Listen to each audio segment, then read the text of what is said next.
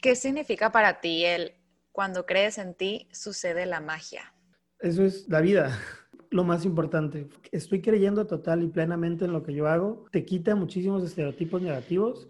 Te estás enfocando en, estás creyendo en ti, estás creyendo en tu proyecto de vida, estás creyendo en, en tu talento, estás creyendo en tu familia, estás creyendo en, en quién eres. Ahora sí que en, y ahí es cuando realmente todo empieza a cambiar, desde tu actitud hacia la vida, desde tu actitud hacia tu pareja, hacia tu negocio, hacia tus clientes, todo empieza a cambiar porque te das cuenta que, creyendo en ti es como si hubieras descubierto un, un, cheat code, porque era tan sencillo creer en ti, pero no lo hacías y te dices, esto era todo lo que tenía que haber hecho, creer en mí desde el principio. Hola, yo soy Grisel Valencia y esto es Materia Gris Podcast donde aprenderás la historia de emprendimientos exitosos, cómo ha sido el camino para llegar a lo que hoy son y quién está detrás de ellos. Consejos reales y prácticos para que tú también puedas realizar los tuyos.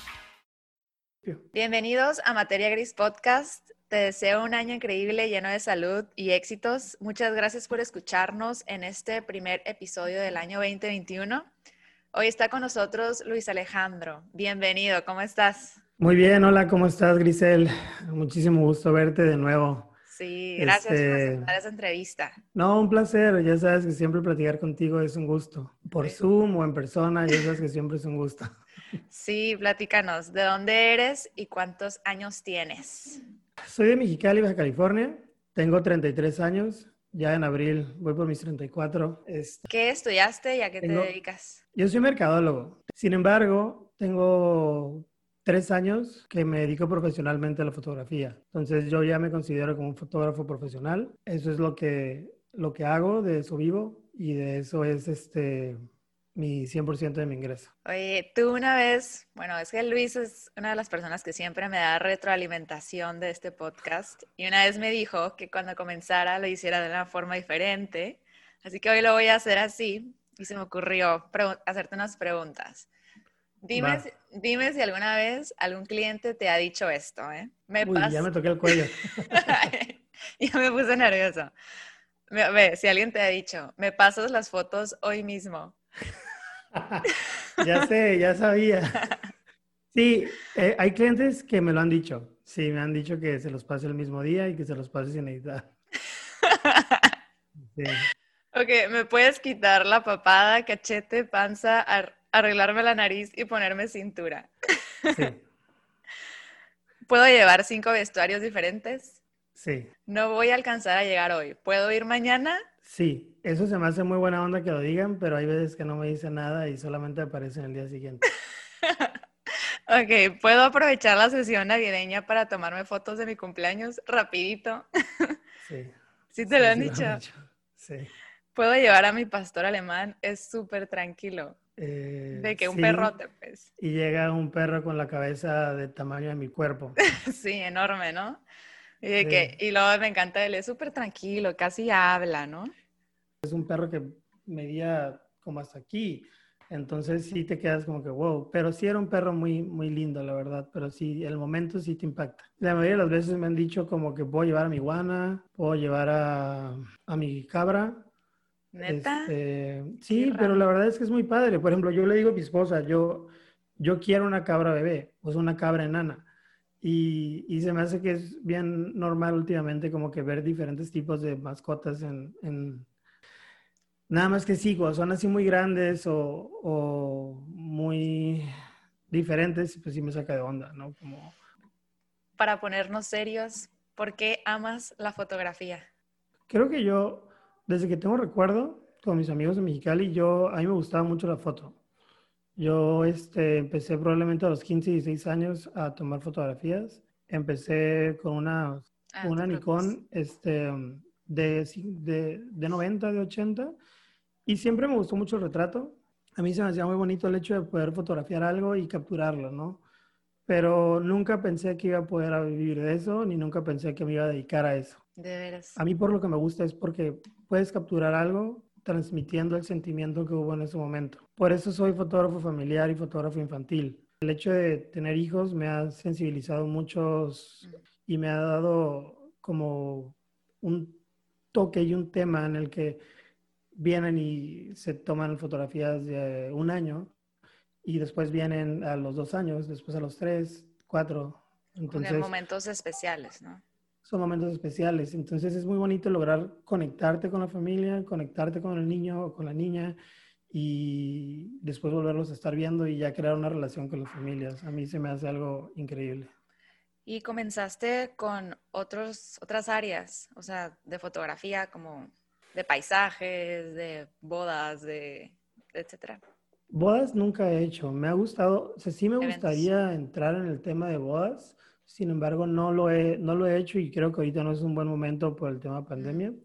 Sí. Cuando yo, obviamente, cuando comencé em, a tomar fotos, pues me refiero a 15, 16, 20 años por ahí, pues hacías de todo. O sea, porque te gustaba, a mí lo que me gustaba era lograr capturar ese momento. Entonces yo no tenía todavía ni una idea de que me iba a dedicar a esto, entonces yo no sabía si quería hacer paisajes, si quería hacer retratos, si quería hacer familias, si quería hacer bodas.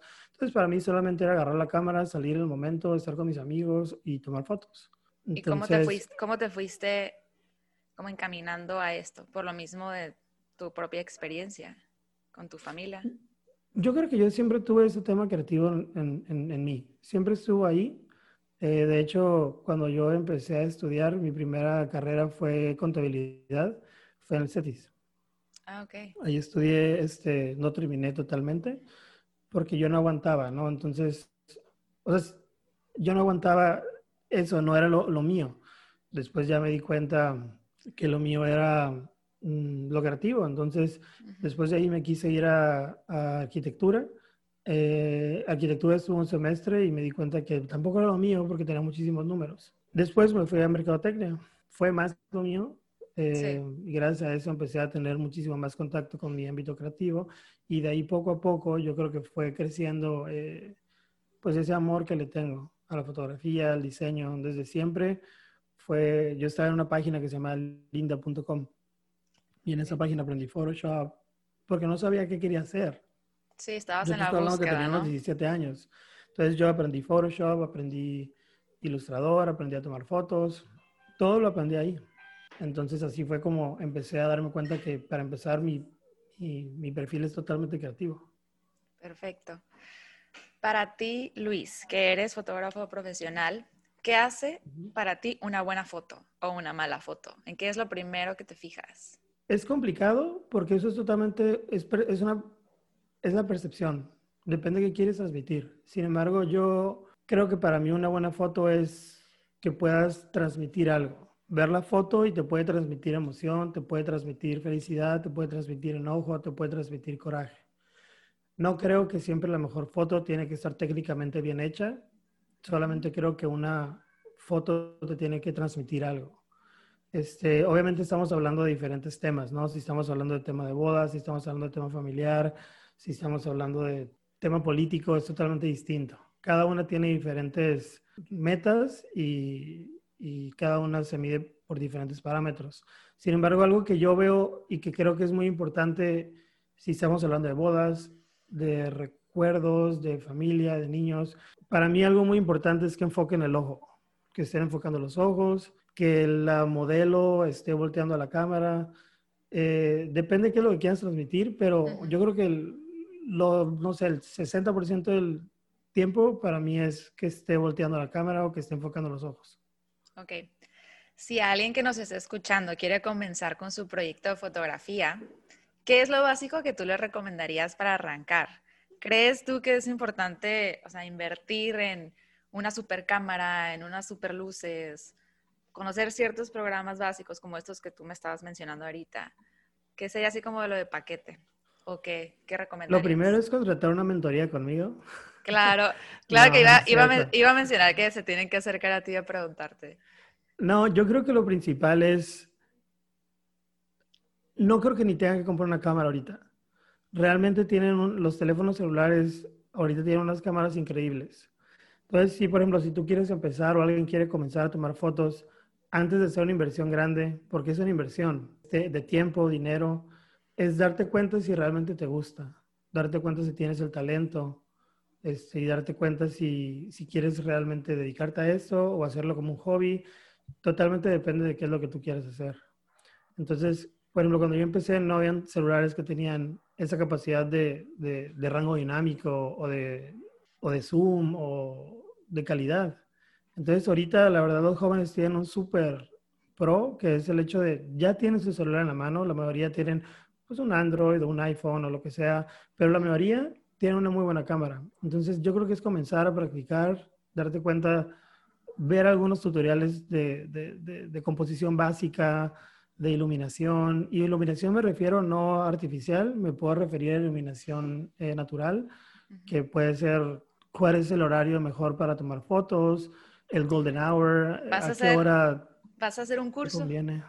Una mentoría de yo, yo, yo, sí. De hecho, ahorita, eh, perdón, en enero comencé con un amigo de Mexicali a hacer una, ya es como mi guion y todo, porque voy a empezar a vender mis cursos. Ahorita estoy pasando por un rebranding, este, en el que Aural, pues va a seguir siendo Aural. Aural es mi estudio fotográfico de verdad al que le invierto el 90% del tiempo, donde me da a mí para, para salir adelante y para comer, para mantener a mi familia. Entonces, Aural va a seguir siendo Aural, Aural va a quedarse como el estudio infantil y familiar. Sin embargo, yo, yo, Luis, últimamente he tenido muchísimo alcance con muchísimas personas de México y se me hace súper loco eso porque nunca pensé en llegar ahí, pues. Y me están empezando a buscar en Facebook, a mi Facebook personal, en mi Instagram personal. Entonces, muchos me están pidiendo mentorías, ¿no? Y llega un momento en que, en el que no sabes este, cómo manejarlo, porque no sabes si manejarlo como oral, pero te están buscando a ti personalmente, porque quieren algo más general. Entonces, ahorita estoy por un proceso de rebranding para mi, mi, marca de personal, donde voy a estar haciendo mis cursos. Exacto. Y todo lo demás que viene adelante, que prefiero no decir. Sí, de hecho, hecho, creo que sería lo mejor manejarlo directamente porque al final Aural eres tú, ¿sabes? Entonces tu marca personal, yo creo que estaría excelente que lo manejaras por ahí tus, tus cursos, pero bueno, tomarás la mejor decisión. Oye, ¿en qué trabajabas antes de dedicarte a Aural? Porque quiero que nos platiques cómo diste quiero el explicar bien pues. cómo di aquí. Entonces, antes, los últimos dos trabajos que tuve fue en gobierno del Estado, en el IEL, que fue el Instituto de, de Estudios Legislativos, y ahí me dedicaba básicamente a, a todo lo creativo, crear iniciativas o video iniciativas para los diputados.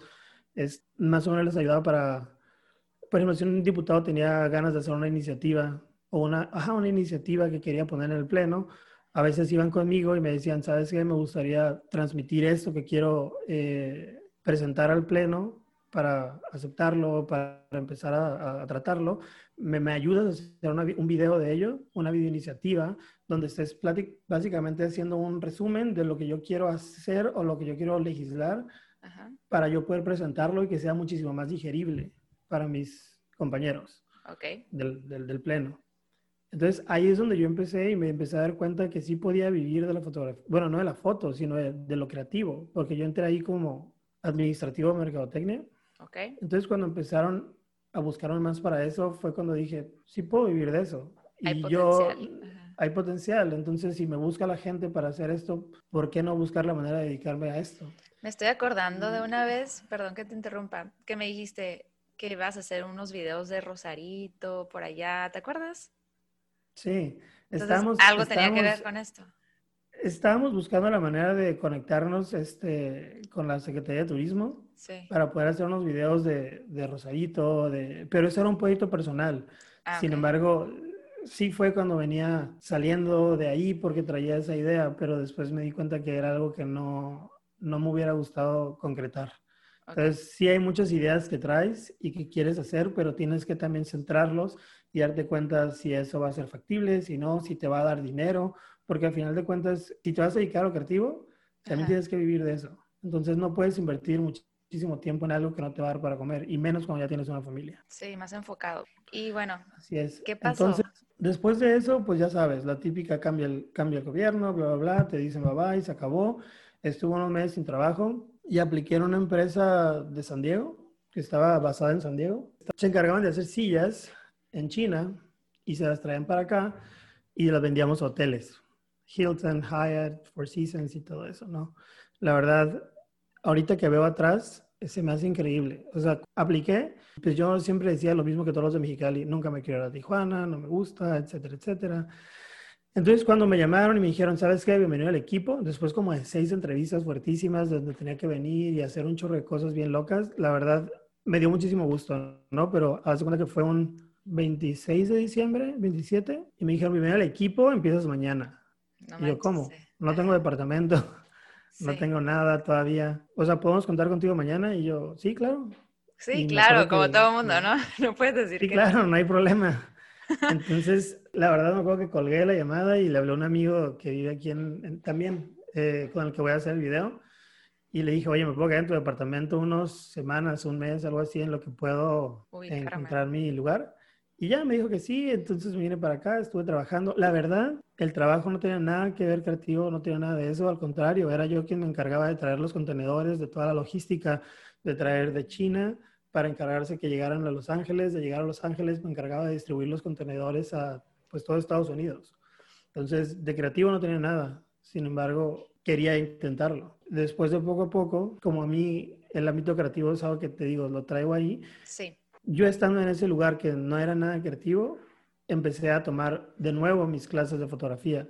Entonces empecé a, ir, empecé a ir a cursos, empecé a ir a workshops, empecé a ir a workshops presenciales, eh, online, de todo, a practicar, pero no, nunca fue mi idea hacerlo profesionalmente, simplemente yo sí lo veía totalmente como un hobby, lo veía como un escape del estrés, porque realmente el estrés que tenía era mucho.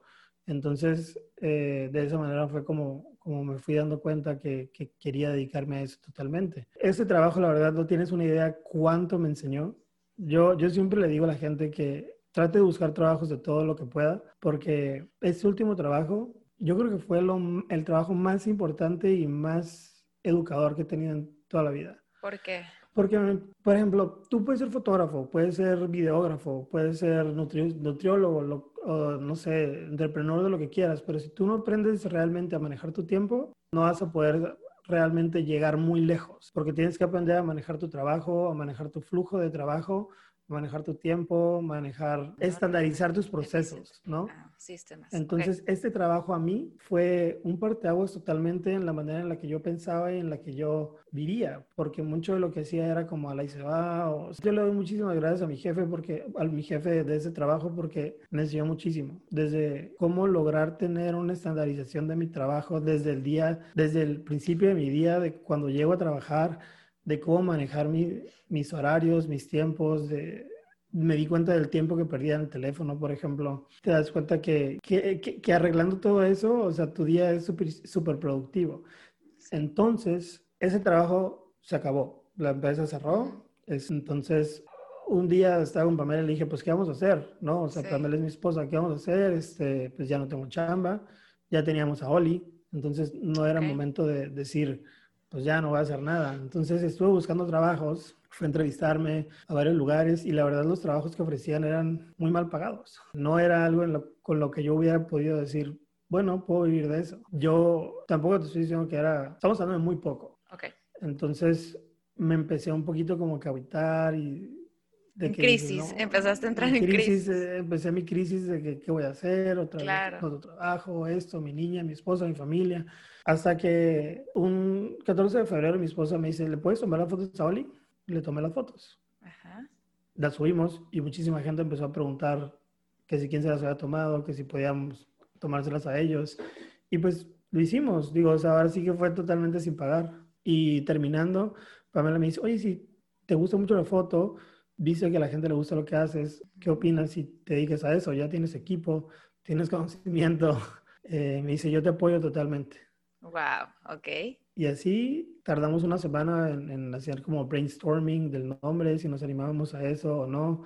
Tenía una lana guardada y me compré otra cámara extra de backup. Eso es mega importante, que si ya vas a empezar profesionalmente necesitas tener un backup. Y comenzamos un, para un Día de las Madres.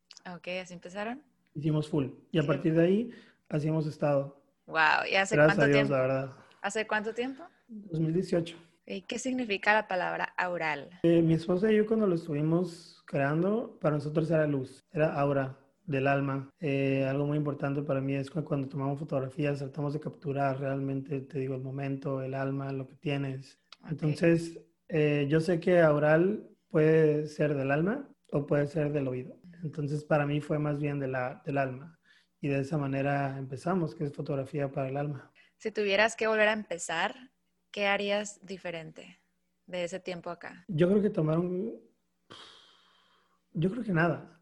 Realmente me considero muy, muy, muy afortunado. Probablemente lo único que haría era agregar un poquito más mis, mis precios, un poquito más alto. La verdad, al principio cuando empecé tenía muchísima incertidumbre de, de, cuánto tenía que cobrar, porque por más que yo conociera muchísimo de la fotografía y estuviera empapado de eso y hubiera tomado los workshops necesarios, lo más importante y lo más complicado es saber cobrar. Yo creo que fuera lo único. Todo lo demás, sí lo he pensado y lo he pensado muchas veces en que y si hubiera empezado con mi nombre, como Luis Alejandro, en vez de Aural, y si hubiera puesto otro nombre un poquito más masculino, por ejemplo, porque ese es un tema que mucha gente piensa que soy mujer. Entonces me hablan y, hola hermosa, ¿cómo estás? ¿Me puedes cotizar una sesión de embarazo? Y, y ya es donde les digo, hey, ¿qué onda? Sí, pero pues soy hermoso. Sí, sí. Este, yo creo que sería lo único. Fuera de ahí, este, realmente no creo que, que hiciera ningún cambio. Yo creo que cada uno de los pasos que hemos dado los hemos dado a nuestro tiempo, los hemos dado a, nuestro, a nuestras anchas y cada una de ellas, cada uno de esos pasos los hemos disfrutado muchísimo. Excelente. Platícanos cómo ha sido la dinámica de tener estudio en casa. ¿Alguna vez pensaban en rentar un lugar? Probablemente hace en 2017 de, de, de construir nuestra casa. Ok. Entonces, en el 2018 no teníamos, no teníamos llena la casa todavía hasta la fecha, todavía no, porque pues, realmente es algo que tarda tiempo. Cuando, yo, cuando comenzamos, pues obviamente comenzamos con un perfil muy bajo, porque no queríamos empezar a gastar de más, porque no sabíamos cuánto tiempo iba a durar, si realmente iba a prosperar, si realmente iba a poder vivir de ello. Entonces, el pensar en rentar un lugar no fue prioridad hasta yo creo que al principio del 2020 el año pasado. Cuando realmente logré rentar un lugar, pero bendita pandemia me hizo repensar qué estábamos haciendo y tuve que dejarlo. Em, yo lo renté en febrero y en marzo lo tuve que dejar. Luego, luego, ¿no? Sí. Entonces, ha sido divertido, más bien ha sido muy challenging, muy, muy complicado a veces, retador, porque a final de cuentas estás dejando entrar a gente a tu casa y no sabes quiénes son. Eh, tú estás esperando de la, mejor, de la mejor manera y con muchísima fe que la gente que, que, entra sea la correcta y la gente respete tu lugar. Entonces, al principio sí era un tema muy complicado eh, entre Pamela y yo. No fue nunca una pelea, simplemente fue una, teníamos esa duda, ¿no? De si era lo correcto o no, que conocieran nuestra casa, que entraran. Sin embargo, yo creo que ese se ha convertido en uno de nuestros trademarks, que nuestro estudio está una buena localización, tenemos muchísima seguridad, tenemos este, pues ahora sí un lugar totalmente seguro donde tú sabes que puedes entrar y nadie te está molestando, tenemos estacionamiento. Entonces realmente yo creo que, que, que sí estoy interesado en rentar algo, pero sería para dar el paso más grande todavía. Ya no sería un estudio, sería más bien una bodega, yo creo, donde daría mis cursos, donde tengo mis talleres, donde puedo rentar el mismo. Entonces, ahorita estamos, en el 2020 lo hice, lo renté. Me da muchísimo gusto realmente que haya podido tener un pretexto como la pandemia para dejar el local, para repensar qué es lo que yo quería. Eh, si debemos invertir en eso, ya sea comprar un local, comprar una, una casa, comprar una bodega o algo para que ahí podamos dar el siguiente paso y, y crecer a Oral todavía más. Platícale a las personas cómo es la dinámica, o sea, para que también tengan confianza, ¿no? Porque sé que tienes un chorro de filtros para llegar, tienes sus horarios, sus tiempos, etcétera, etcétera. La dinámica de la experiencia oral. Yo creo que la gente, o sea, hay un cierto filtro que ya está intrínseco, ¿no? Que es el precio. Una vez que la gente ya, ya dice, ok, quiero con ellos y quiero la calidad, no me importa pagar un poquito más que la competencia, pero quiero con ellos, quiero, quiero realmente descubrir lo que es la experiencia oral, quiero realmente que ellos se tomen, me tomen las fotos de mi cumpleaños, de, mi niño, de esto, es porque saben que lo que hacemos es calidad. Entonces, ya una vez que pasa eso, para mí eso ya es un filtro. Ya la gente ya sabe que nos está buscando por calidad, no por precio, y automáticamente eso ya hace que la gente valore más lo que tú haces como creativo. Entonces, el hecho de, que nos buscan, llegan aquí, para empezar, tenemos cámaras en todo el lugar, fuera, porque muchos de mis clientes, eh, la mayoría de mis clientes, todos mis clientes, de hecho, son súper importantes. Y no me refiero a importantes afuera del estudio, sino dentro del estudio. Entonces, tiene que haber un cierto respeto y un cierto cuidado de lo que hagamos por ambas partes, ¿no? Por ambas fiestas. Entonces, el momento de llegar, si tú, depende totalmente de cada sesión, pero si hacemos, por ejemplo, una de Cake Smash, cuando viene llegando el baby, yo siempre les pido a los papás, lleguen con tiempo de anticipación, lleguen con, con emoción, lleguen con... Tranquilos, ¿no? O con esa tranquilidad, porque... Sí, van a disfrutar. Vienes a, una sesión, vienes a disfrutarla, y yo entiendo que la pandemia nos ha cambiado muchas cosas, sin embargo, siempre les pido, lleguen tranquilos, lleguen a menos, lleguen con ganas de disfrutar, no lleguen estresados. Si vienen tarde, avísenme que vienen tarde y movemos la cita para otro día o más tarde.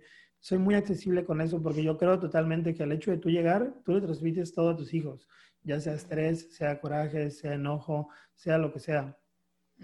Entonces, Super al momento de llegar, jugamos con los niños un rato, platicamos, los dejamos que jueguen en el estudio un rato, que conozcan, que se sientan que están en, en, su, en su, casa, que sientan que, que, no vienen nada más a tomarse fotos, que vienen a divertirse. Entonces, una vez que ya vemos que el niño se está moldando, que el niño está, mm, ya se siente más cómodo, empezamos de poco a poco a meterlo a las fotos. Ah, ¿Para qué? Para que pueda el niño sentirse en, en paz con lo que tenemos porque obviamente me imagino que para el baby debe ser un poquito abrupto el hecho de, ok, bye, aquí estoy, pum, siéntate y sonríe y se acabó. Entonces... Ya me imagino, me encantaría verle esos videos de todos los papás que cuando están brincando y que con las campanitas, así que volteen. Esa parte se me haría increíble verla. Ah, pues un día te invito, está padrísimo, la verdad. A mí me encanta eso. El pajarito, pajarito. ándale, así. O sea, te das cuenta realmente todo lo que un papá hace por sus hijos. Hay muchísimas cosas que yo, cada vez que termino mi sesión, doy muchísimas gracias a Dios por, por la oportunidad de hacer lo que hago. Me doy cuenta que todos los papás tenemos algo en común, que es obviamente el amor a nuestros hijos y todo lo que hacemos por ellos. Eh, muchas veces ves, a veces, a veces ves a mamás súper, no sé, arregladas, papás súper arreglados y terminan súper cansados o terminamos todos riéndonos en el momento porque cambió totalmente de cómo llegaron a cómo terminamos. El baby todo manchado, la mamá agarrando risa y divirtiéndose un chorro. Y ya sabes, ¿no? El cabello medio arreglado porque el baby la agarró. Entonces es, es un proceso muy divertido, muy íntimo también, eh, pero la verdad es muy entretenido y los bebés lo disfrutan muchísimo. ¿Quién diseña sus sets? Porque la verdad yo creo que son los mejores. La verdad es Pamela. Pamela, mi esposa. Ella también es mercadóloga, sin embargo, tiene un, un, alma creativa muy grande. Ella toda la vida ha pintado, le encanta pintar. Sí, pues pintaba, ella hacía con acrílico, pintaba muy increíble. Entonces ella tiene ese como, como conocimiento del color, conocimiento de, de la combinación de, de, colores. Entonces ella es quien se encarga de, de, manejar los globos o los sets. Este, ahora sí que nomás muchas veces yo puedo encontrar cuatro o cinco sets y se los doy a ella y le digo, tú escoge porque tú ya conoces lo que me gusta y tú eres la que tiene la palabra final. Súper equipo que hacen, ¿no? ¿Ya tienen los de este Eso año? Es muy importante. Ya tenemos todo este año, ya lo tenemos planeado, ya lo tenemos aquí en casa, ya los tenemos hechos. Tenemos este San Valentín, Easter, Día de las Madres, Día del Padre, Summer Fun, el día de 16 de septiembre. Mexicano. Y después Pumpkin Patch, Halloween y Navidad.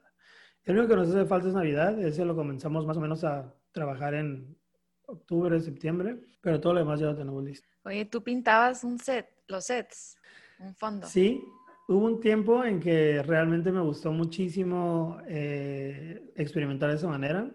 Tengo varios fondos que hice y que Ay, es que ese es un problema que tengo. Veo algo que me gusta en Pinterest y digo, Uta, o en algún lugar y digo, yo lo puedo hacer mejor. Eh, sí. Entonces, una vez, ah, digo, para recapitular un poquito, hice jabones. Es que tú también eres muy creativo, está muy padre. Y con iniciativa, ¿sabes? Eso muchas gracias, sí. Hace cuenta que dije, ¿cómo? O sea, bien, fuimos mi esposa y yo a Old Town en San Diego y entré a una tienda donde vendían los jabones bien padrísimos y dije, ¿Qué tan complicada de ser? Bueno, para no hacerte el cuento largo, sí era muy complicado. Entonces exploté la cocina. Yo no sabía qué era, yo no sabía cómo lo iba a hacer. Y de la nada un día dije, pues lo voy a hacer yo y aprendí desde cero, o sea, con lejía, con, con aceite, haciendo todas las mezclas. Y acabamos de terminar la casa y explota. Se explotó la cocina. No sabía cómo lo había hecho. no, no, no, Luis, tú concéntrate en tomar fotos. Así de que... Oye, ahorita que me estabas platicando lo de los sets, se me ocurre que, o sea, hay muchísimo potencial en muchas marcas que podrían colaborar con ustedes a Oral, porque a lo mejor hay alguien que, pues, no sé, nosotros, en Valencia, ropa, hay que ser como una alianza en que compra ropa y se toman fotos con Oral. Las luces, que el pastel, o sea, alguien en repostería que no sé, ya me imagino que alguien les hace los pasteles especiales, en la decoración, los globos, papelerías, flores, maquillaje, marcos para las fotos, hay muchísimas cosas que se me haría interesante que si alguien nos está escuchando, que contacte a Luis porque podrían hacer como una, alguna alianza, ¿no? Pues trabajar juntos. Sí, honestamente yo creo que sí, si hay una manera de que pudiéramos hacer algo juntos. Realmente es, es sencillo, yo creo, solamente es buscar la manera de hacerlo. De hecho, este año 2020 yo estuve enfocándome mucho en encontrar a personas con las que pudiera colaborar como modelos. Este, pues ahora sí que fueron influencers aquí en Tijuana. Yo nunca me voy a cansar de agradecer a Alexa Beguti, que la verdad ella ha sido una, se ha convertido en una muy buena amiga y hemos trabajado juntos y ella me ha ayudado a conocer a otras personas y hemos ahora sí colaborado muy bien. Y yo creo que este año 2021 viene en eso. Viene en establecer ahora sí quién soy, que es a lo que yo me dedico totalmente, eh, hacia dónde va mi marca, establecer ya mi, mi, mi, nombre como Luis Alejandro o Luis Terán como, como un educador. Yo ya me considero que estoy en ese nivel. Ya, ya, ya muchas personas, sin darme cuenta, me lo piden. Eh, las agendo para una llamada Zoom y la tenemos y lo platicamos y muchos me han dicho, ¿por qué no cobras por esto? Realmente todo lo que me dijiste fue súper bueno y me ayudó muchísimo a mejorar mi fotografía en, en una llamada, ¿no? Entonces, creo que, que, ya tengo eso. Siempre tuve esas ganas de, de, de, ser maestro, de educar a otras personas y gracias a, a Dios o gracias a mi trabajo ya estoy en ese nivel y este año creo que es consolidarlo. Tengo una pregunta, ¿qué opinas de que todos nos sentimos fotógrafos profesionales? Realmente todos tenemos un artista en, en, dentro de nosotros. Al final de cuentas, la vida es un arte, ¿no? De todo lo que haces y el arte, eso sí, te, por ejemplo, tú tienes una tienda de ropa, sin embargo, tu arte no es nada más vender ropa, tu arte es vender. Tu arte es compartir con la gente y hacerla sentir bien, hacerla sentir que lo que se están poniendo las hace ver más guapas, porque realmente lo hace. Y también tiene mucha creatividad. Estás confianza. Claro, es muchísimo. Entonces, todo lo que hacemos es arte. Entonces, cuando llega el momento de que una persona quiere ser fotógrafa o quiere ser fotógrafo profesional o lo que sea, yo, yo, estoy, yo les aplaudo porque están buscando salir de su zona de confort, muchos de ellos. Realmente hay muchísimo mercado, hay muchísimo para dónde crecer. Entonces yo les aplaudo a todas las personas que quieren ser fotógrafas, que quieren ser videógrafas, que quieren ser pintoras o que simplemente quieren estar trabajando eh, de contabilidad o lo, lo que quieran, porque al final de cuentas la idea es buscar lo que te gusta. Y si para ti una etapa de tu vida es querer ser fotógrafo y te va a ayudar a ser mejor, adelante, hazlo. O sea, lo principal es buscar la manera de ser feliz. Si para ti hacer o querer ser fotógrafo o querer ser videógrafo o bailarín o, o pintor te va a hacer sentir mejor, hazlo. Yo no creo que haya necesidad de criticarlo. Eh, sí sé que muchas veces es, una, es un, los artistas somos un poquito envidiosos o un poquito egoístas más bien en nuestro, en nuestro arte. Sin embargo, cuando creces y te das cuenta que realmente tú haces tu estilo y la gente te busca por lo que hace, aunque otros sean más baratos, te das cuenta que no es un mercado y que tú estás aquí para enseñarles, estás aquí para platicar, para guiarlos, para hacerlos mejorar, porque si tú ya sabes algo, y le puedes ayudar a las otras personas a no perder tres años de su tiempo y se los enseñas en, un, en una semana, ¿por qué no lo haces? Sí. A final de cuentas, la otra persona no va a hacer nunca lo mismo que tú, aunque lo intente hacer. Sí, a tu manera, en tu toque personal, nunca va a ser igual, ¿no? ¿Qué significa, ¿Qué significa para ti el cuando crees en ti, sucede la magia. Eso es la vida.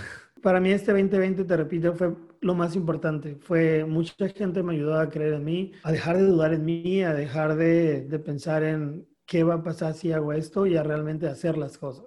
Yo recuerdo que hace poco platicábamos tú y yo y el hecho de decir, ya creo, estoy creyendo total y plenamente en lo que yo hago, te quita muchísimos estereotipos negativos, te quita muchísimas dudas de ti mismo, entonces empiezas a enfocarte nada más en lo que tú quieres hacer.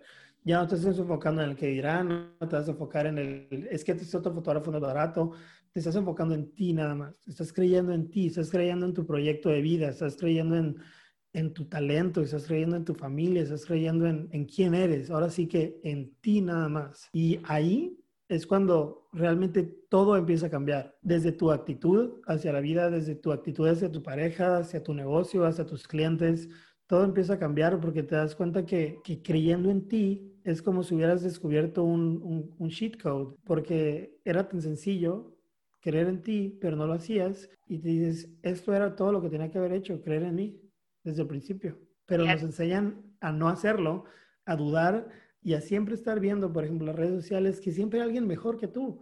Siempre hay alguien mejor que tú vendiendo, siempre hay alguien mejor que tú tomando fotos, siempre hay alguien mejor que tú cortando el cabello, pintando. Siempre va a haber eso, pero lo importante es no dudar. No dudar de ti, ¿no? Quiero que me digas qué te recuerdan estas fotografías o si hay alguna anécdota o algo que nos quieras contar. Qué miedo. Las encontré. Espero que se alcancen a ver. Ya sé cuál es. ¿Qué te recuerda? ¿Qué momento era?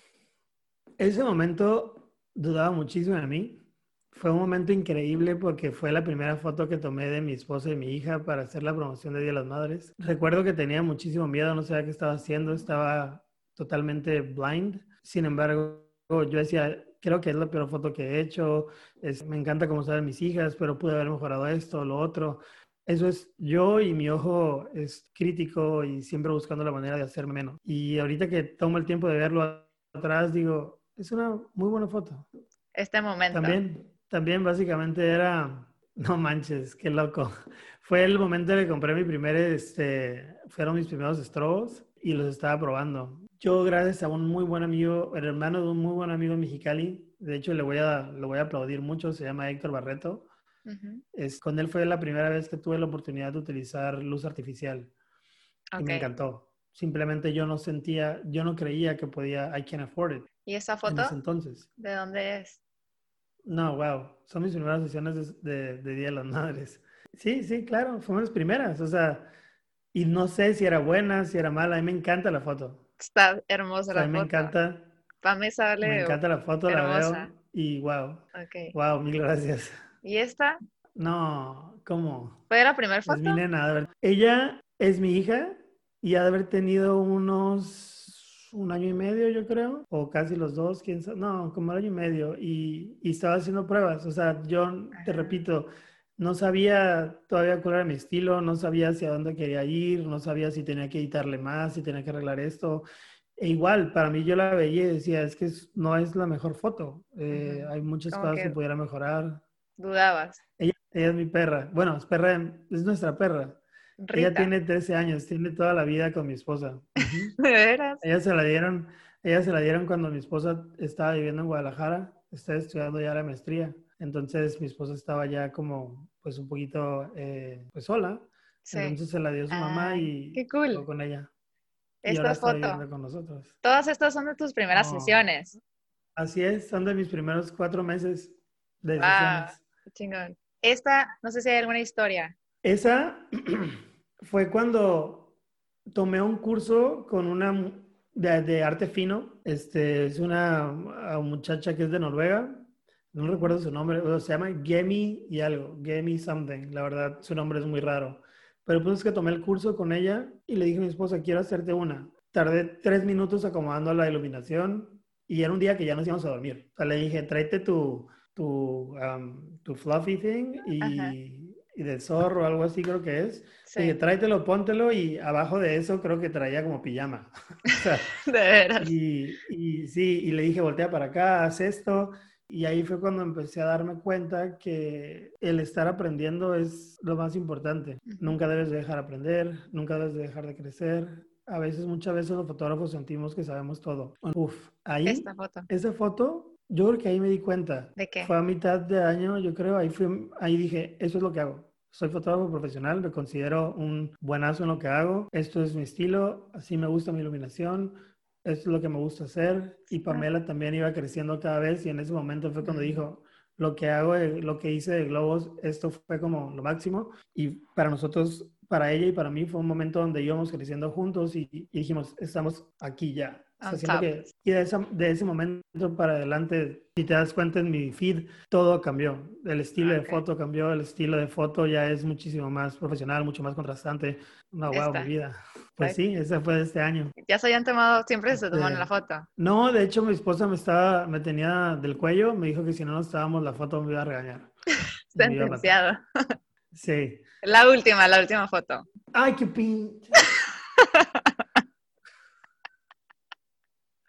¿Cómo? wow, that was, eh, qué mal, ¿eh? Ya, ya sabes. ¿Por qué? Perdón. Ay, se lo tengo que decir. No sabías que iba a hacer eso, ya sabías, ¿no? no manches. Tengo una fobia con las pinches cucarachas y las arañas. Ay, no. ya Amo, sabes. amo las, la carrilla que te echa pa. Me dije, te la voy a hacer. No, qué loco. Sí, es que tengo una, me da muchísimo asco y guácala. Pero sí, me recuerda a eso, a. Las últimas preguntas. ¿Qué es éxito para ti? Ser feliz, tener paz, estar tranquilo contigo. No, para muchas personas es tener una familia, para muchas personas es tener un negocio, para muchas personas es ser millonario. Yo creo que para mí la felicidad y tener éxito, perdón, tener éxito es tener paz, ¿Qué es para el fracaso? Una experiencia. ¿Cómo te dedicas tiempo para ti? ¿Hay algo que Eso te- ha sido un tema complicado aquí en, en mi vida, porque como mi estudio está en mi casa, mi oficina está en mi casa, entonces llega un momento en que es complicado dividir tu trabajo de tu vida, porque pues está en tu misma casa. Yo creo que un tiempo para mí es poderme jugar videojuegos, o estar con mis hijas, o estar con mi esposa, ver una serie. Veo que compartes que te gusta escuchar tus discos. Eso es súper importante, pero básicamente, hace cuenta que hay una técnica. Yo a veces siento que tengo como déficit de atención. Estoy haciendo algo y de la nada me muevo y empiezo a hacer otra cosa. Eh, algo que empecé a hacer era utilizar la técnica Pomodoro. La técnica Pomodoro es básicamente de, de- son 25 minutos donde estás enfocado trabajando. Pasan esos 25 minutos, te levantas 5 minutos y caminas o te distraes. Después regresas otros 25 minutos y así creo que son cuatro veces consecutivas y después se levanta una hora. Entonces a mí siempre me ha gustado la música. Cuando tuve mi primer vinilo, me di cuenta pues que la mitad del vinilo duraba a veces 20 minutos, 25 minutos, la otra parte otros 25. Entonces dije, voy a hacerlo a mi técnica. Entonces, a veces que me tengo que concentrar mucho, pongo un vinilo, espero a que termine. Cuando ya terminó, me levanto, camino un poco, descanso los ojos, descanso la vista, me despabilo un poco, regreso, lo volteo de lado. Cada vinilo tiene su, su lado, entonces Ok. volteo, pum, lo pongo del otro lado y se acabó. Entonces, para mí eso ya es una hora de trabajo. Ah, qué Eh, give or take, ¿no? Sí. Entonces, de esa manera ya tengo mi, mi ritmo de trabajo y a veces hago, escucho cuatro discos y me ayudó mucho a aprender a no estar cambiándole de canción cada vez. Porque siempre era como para mí, ahora cambio, ahora le cambio, ahora le cambio, le cambio. Y me ayudó a aprender a escuchar un disco de principio a fin, que se supone que así es como se deben de escuchar, y me ayudó a tener más paciencia. Ujú. Entonces, a mí ha sido una terapia. ¿Cuál es tu más grande miedo? Creo que no tengo un miedo porque yo creo que cuando tienes un miedo, el miedo te controla. Entonces yo trato de no tener miedos, o sea, la- además de la cucaracha, este, así hablando como en serio sobre miedos, trato de no Ok. pensar en ello, Ok. porque ese miedo te, te logra controlar. Sí, Entonces, domina. yo trato de no pensar en ello, trato de vivir el día, trato de vivir pleno, con paz, tranquilidad. ¿Qué es para ti reinventarte? Es la clave del éxito. Te voy a contar una pequeña historia. Yo antes de, de ser como soy ahorita, como te cuento, más tranquilo, pasivo, yo era una persona muy desesperada, muy impaciente y muy ansiosa, sin darme cuenta. Yo no lo sabía porque así era mi estilo de vida y así lo había sido toda la vida. Así para mí la- el hecho de ser ansioso, de estar siempre al- como que a la expectativa de que algo vaya a pasar o mandaba a pedir algo por Amazon y a los días ya estaba de que ya llegó, ya llegó, ya llegó, esto, llega algo y todo quería rápido, todo lo quería al momento. Y eso me fue causando muchísimos problemas que no me dejaban avanzar, desde el hecho de no creer en ti, bla, bla, bla, y todo eso. Entonces, un día tuve un breakdown, así una, un, un, ataque de, de, pánico fuertísimo, de ansiedad y terminé en el hospital. Y eso a mí me enseñó muchísimo a reinventarme, porque a mí obviamente los doctores me querían recetar mil, mil, ya sabes, medicamentos para la ansiedad, para esto, para el otro, y, y yo no los quise, o sea, dije, yo no creo que necesite medicamentos, eh, yo creo que más bien está en cómo veo todo, porque sí los tomó un tiempo, una semana yo creo, nada más, y para mí, y andaba numb, andaba ido. Y dije, esto no es para mí, esto para mí no lo es. Dije, bye, los tiré por el excusado, se acabó. Y dije, ¿qué voy a hacer? Voy a buscar la manera de reinventarme, de buscar la manera de, de cambiar. Entonces, pues empecé a meditar, empecé a tener más tiempo para mí, empecé a valorar lo que hago, empecé a creer en mí, empecé a hacer mis daily, mis afirmaciones diarias, empecé a caminar, empecé a buscar algo que a mí me hiciera sentir más como grounded, más enterrado, más, estado, más en, en, la tierra y, um, y, a tener paciencia. Y entonces yo me reinventé de esa manera. Yo no lo era así antes. Yo antes sí era una persona muy estresada, muy esperada, muy de hueva. Y una vez que me reinventé, realmente otra persona. Y doy gracias a Dios de haberme dado el tiempo de reinventarme, porque no, no, a veces no te lo das. Sí, yo creo que te diste cuenta, sí, o sea, te diste cuenta e hiciste algo que es como la batalla más difícil, ¿no? hacer algo. No tienes idea de lo difícil que fue. De verdad que, o sea, eso fue hace unos dos años y, y veo atrás y sí digo, wow, o sea, qué difícil fue. Fue un año tan difícil para mí hacer esos cambios, pero fue de consistencia, fue de, creer en ti, de, de, querer hacerlo y querer hacerlo por tus hijas, por tu pareja. Pero fue muy difícil, Giselle, de verdad que yo recuerdo mucho el hecho de, de siempre estar en duda de mí, de siempre estar en duda de si lo que estoy haciendo está bien o está mal, de siempre querer más, siempre querer, o, o, no, nunca estar seguro de lo que quieres. Eso para mí siempre era un estrés constante y, y logré trabajarlo y ahora simple y sencillamente vivo al día y, y acepto las cosas como son este, y cambias tu mentalidad y tratas de tener un nivel de conciencia un poquito más estable. Y eso para mí fue reinventarme. ¿Cuál ha sido el mejor consejo que te han dado? El día que tuve ese como breakdown, un amigo me vino a visitar. Me dice, pero me dijo, ¿qué te pasó? le dije, no sé, tenía mucho miedo. ¿Miedo de qué? Y le dije, de todo. De que pasa esto, que pasa lo otro, bla, bla, bla, bla, bla. Y me dice, no tengas miedo si tuvieras, si sigues teniendo miedo, el miedo te va a controlar. El miedo básicamente es inseguridad que va a llevar tu vida al caos. Y mucha gente dice, no, es que tienes que tener respeto al miedo. Realmente yo cuando lo dejé a un lado, toda mi vida cambió. Entonces, yo el único consejo que les puedo dar a la gente es, nunca tengas miedo. O sea, yo sé que a veces ahí tienes que tener miedo de que si te avientas de un edificio o algo así, pues obviamente, ¿no? O no sé, miedo de que me vaya a comer un perro. Digo, pero cuando me refiero a un miedo constante, que es el que estamos ahorita sintiendo por la por la presión social, redes sociales, esto, lo otro, inseguridad. Siempre creemos que somos menos que otros a veces, o no, no lo hagas. O sea, realmente... Deja de hacerlo, ¿no? Deja de hacerlo. O sea, es bien sencillo. Y ya. Bueno, no lo es, pero sí lo es. Dime tres cosas que agradece. Doy gracias por mi vida, doy gracias por mi familia, doy gracias por mi trabajo y mis hijas.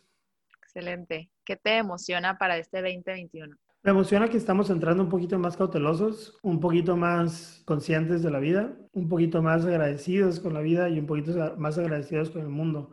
Me emociona eso porque estamos más conscientes de todo, emocionados, porque hace poquito estaba diciendo, no, no estés diciendo que el 2020 te va a sorprender y cada día te debe sorprender. Entonces, yo estoy muy emocionado que este 2021 estamos todos con esa cautela y con esas ganas de, de, vivir. De acuerdo. Luis, pues ahora yo te agradezco enormemente por tu tiempo. Me encantó tenerte en materia gris.